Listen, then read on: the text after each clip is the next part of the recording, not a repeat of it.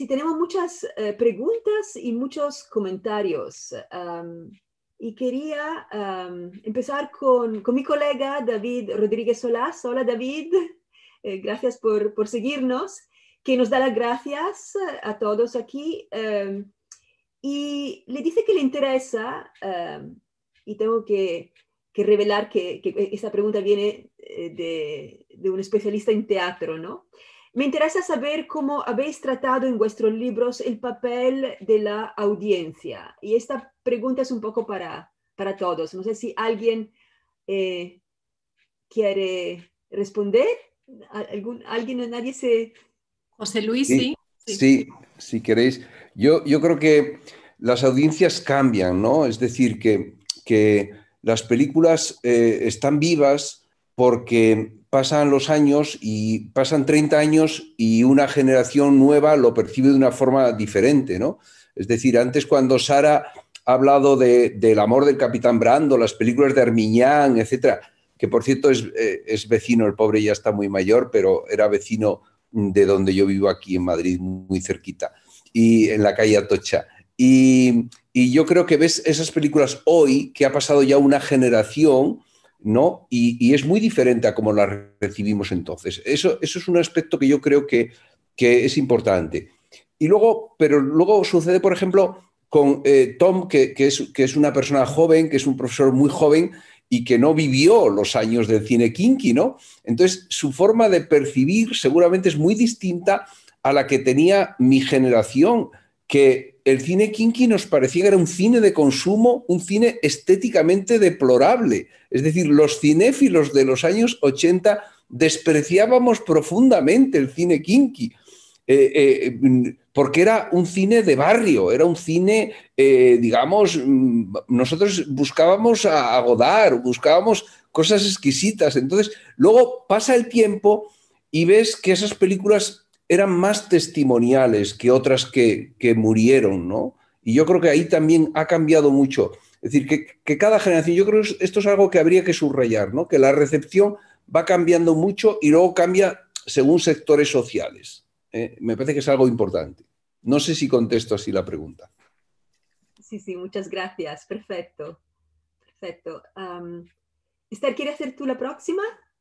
Eh, no, solo quería si alguien más quiere, eh, perdón, yo puedo añadir una, cosa em, a esta pregunta. Pues para mí, como trato de performance como tema, em, el concepto de la audiencia tiene otro aspecto, ¿no? Porque a veces trata de, eh, o trato de analizar em, cómo funciona la idea de la audiencia dentro de la película misma, ¿no?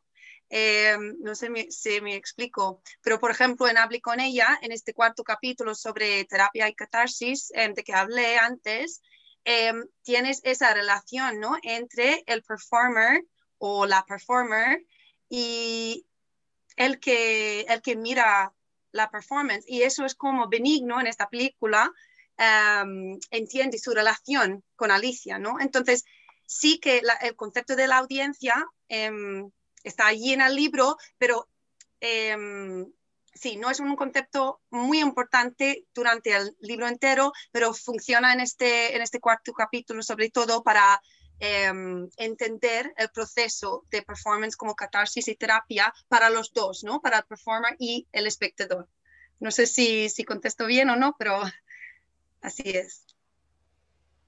Sara, Sara, sí, cuando... No, y todo quería, gracias, agregar una cosa eh, pequeña también a lo que ha dicho eh, José Luis, ¿no? que una cosa que para mí fue fundamental en los estudios de estas películas, sobre todo las películas menos de autor, ¿no? o sea, el cine de Saura de Erice, el archivo es muy distinto que el cine de Armiñán o de Mercero, eh, y buscar la recepción tal como se pueda trazar en revistas, en periódicos de, de, la época, ¿no? Y eso es algo que me parece en este tipo de proyecto fundamental era ver qué se, qué se decía de estas películas en ese momento histórico. ¿no? La prima Angélica es un caso fascinante porque había unos eh, atentados, bombas en cines, todo una crisis de censura, etcétera, pero hasta en las películas más menores, entre comillas, se nota cómo se hablan en la prensa, cómo se representa España al exterior, en la prensa, o sea, más de élite se habla de esto, pero en los, las reseñas en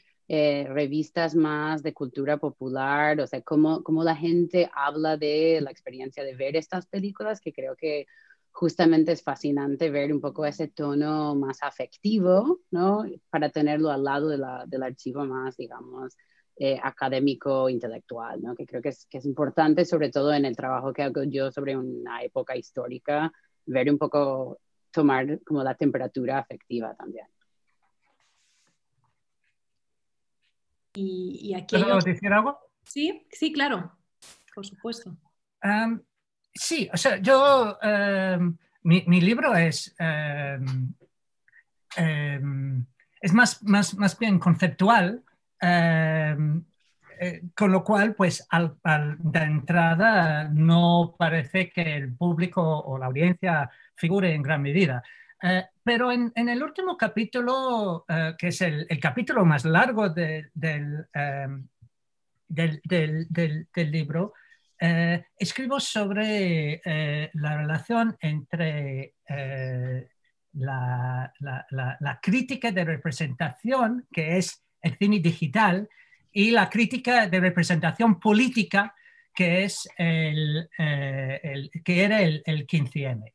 Y eh, elaboro una, una teoría de, de, performance bien distinta, de hecho lo critico, eh, bien distinta de la teoría que, que, que, que emplea Fiona en su, en, en, su libro.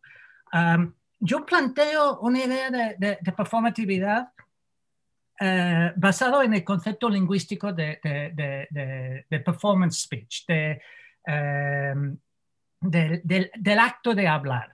Esta es una manera en la cual, pues, eh, bueno, que animaba mucho a, Derrida y, sus amigos, eh, pero remonta a una teoría de, lingüística en la cual, pues, la palabra puede cambiar las cosas. Em, y eso es, mi planteamiento es precisamente que, eh, lo, que lo que podría ser la producción de, este inmenso uh, corpus de, cine o de imágenes que se, se, produjeron durante los, los, acontecimientos del 15M es, no es registrar algo, es sino producir algo y, y efectuar un cambio en el hecho de, la realización.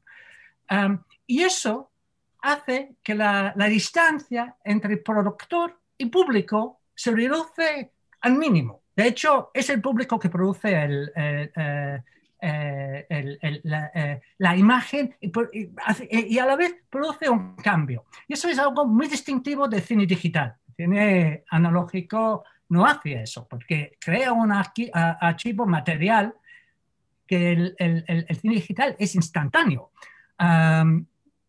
y eso, eh, bueno, eso, eso complica tal vez la, relación entre, entre público y, productor, porque no hay una diferencia. Muy bien, muchas gracias, Steve. Ah, Podemos pasar una pregunta de eh, Daniel Mourenza eh, que quiere preguntar a Sara Thomas eh, sobre la figura central de Ana Torrent en El espíritu de la colmena o en Cría Cuervos, eh, sobre esa sensación siniestra y uncanny que transmite.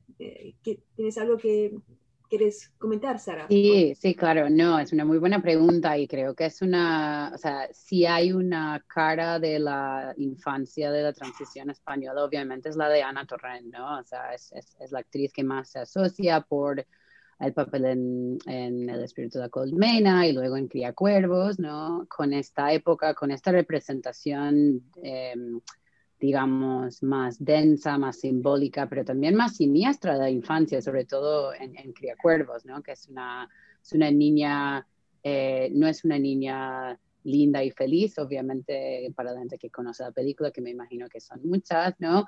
Em, y de hecho, una cosa que, que, encontré en el proceso de investigación eh, con la película El Nido de Arminian, que no sé si cuánta gente la habrá visto porque es más difícil de conseguir, pero ahora ha salido en, en DVD por fin en los últimos años, yo creo que Arminian juega de forma muy consciente con esta este estatus paradigmático de Ana Torren niña como figura de transición haciendo esta película en 1980 cuando ya es adolescente y parte de lo que hace esta película tan perturbadora es que tiene una especie de relación amorosa, eh, casta, pero, pero con deseos de que no sea así, con un hombre mucho mayor eh, y el actor que hace el papel es Héctor Alterio, que había hecho de su padre en Cría Cuervos, ¿no? Y entonces yo creo que hay ciertas elecciones en el casting que son definitivamente una forma de comentar esa misma, o sea, representación anterior, un poco una especie de, de callback a, una época em, de, hace un par, de hace un par de años, ¿no? Y, y Ana Torren en esa película, en El Nido, hace una actuación increíble. Eh, que también demuestra los límites del sujeto femenino en una cultura patriarcal, ¿no? que es algo que vemos en las primeras películas y que se ha estudiado bastante por gente presente aquí y, y en el chat, ¿no? pero yo creo que es, es, es, una forma de un poco replantear esta, esta posición tan marginada, sin poder, que busca poder de la forma que pueda, pero también está citando definitivamente. Y hay un artículo muy, muy recomendado de Eric Tao, que se llama The Eyes of Anna Torrent, eh, que, que, hace como toda una lectura de esa mirada inquietante de Anna Torrent de la recepción crítica, que me parece que cita un encuentro con, eh, con Umbral en un programa de televisión donde dijo algo como súper perturbador sobre ella, niña, etc. Entonces yo creo que es una... Y Sarah Wright también lee como el eco de esa mirada a través del cine de la transición y demás. Así que ahí hay mucho para cortarlo ahí. Gracias. Pues eh, muchas gracias, Sara. Eh, hay otras preguntas más en el chat. Eh, una de Matt Hilborn, por ejemplo, para Fiona, em, que dice, en el cine español hay varias actuaciones stand-up que salen mal barra, barra, interrumpidas, ¿no? Muertos de risa, Padre no hay más que dos, todo sobre mi madre, en el caso del agrado, ocho apellidos vascos, hay Carmela, mi amor perdido. Y te pregunta, eh, Matt, aquí, estas representaciones fallidas, imperfectas, ¿nos dicen algo sobre la naturaleza precaria de cualquier actuación en el escenario? Fiona.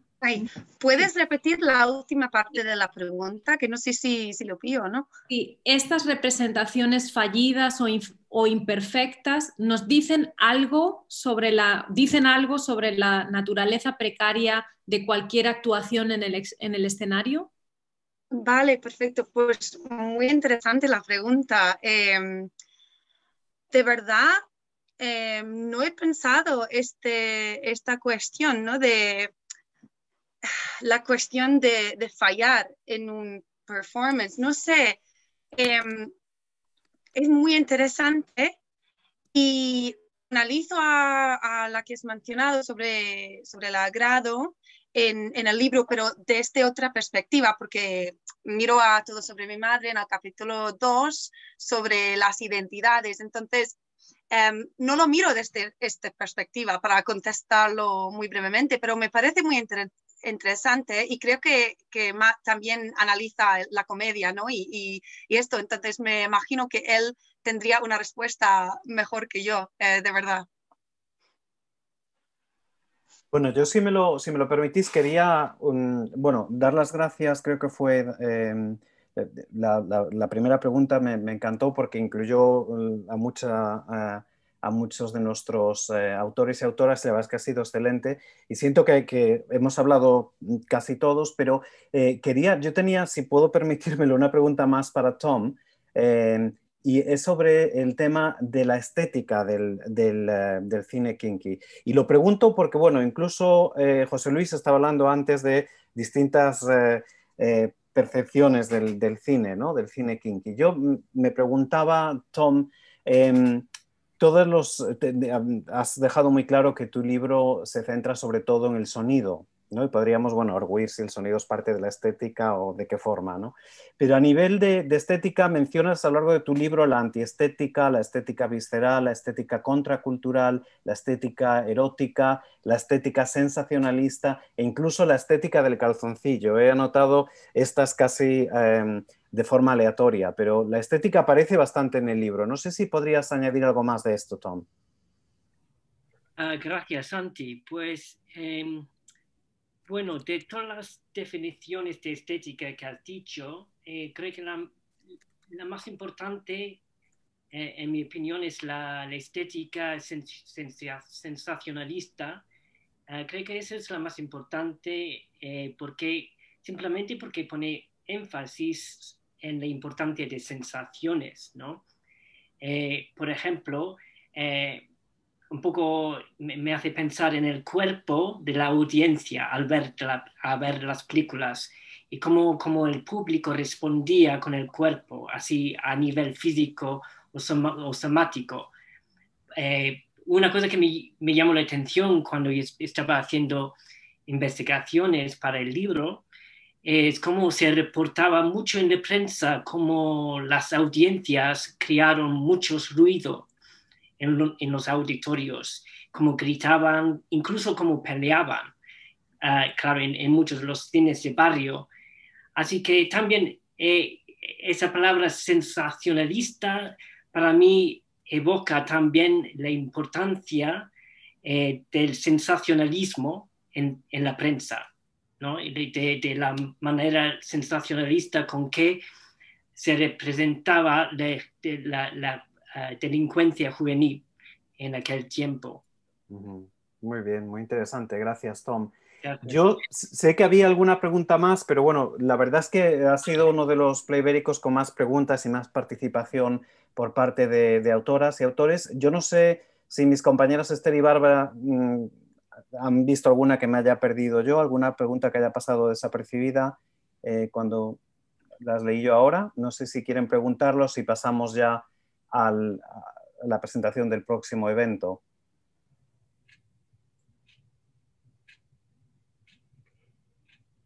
Tenemos muchos comentarios. Oh, Bárbara, sí. Y muchos agradecimientos.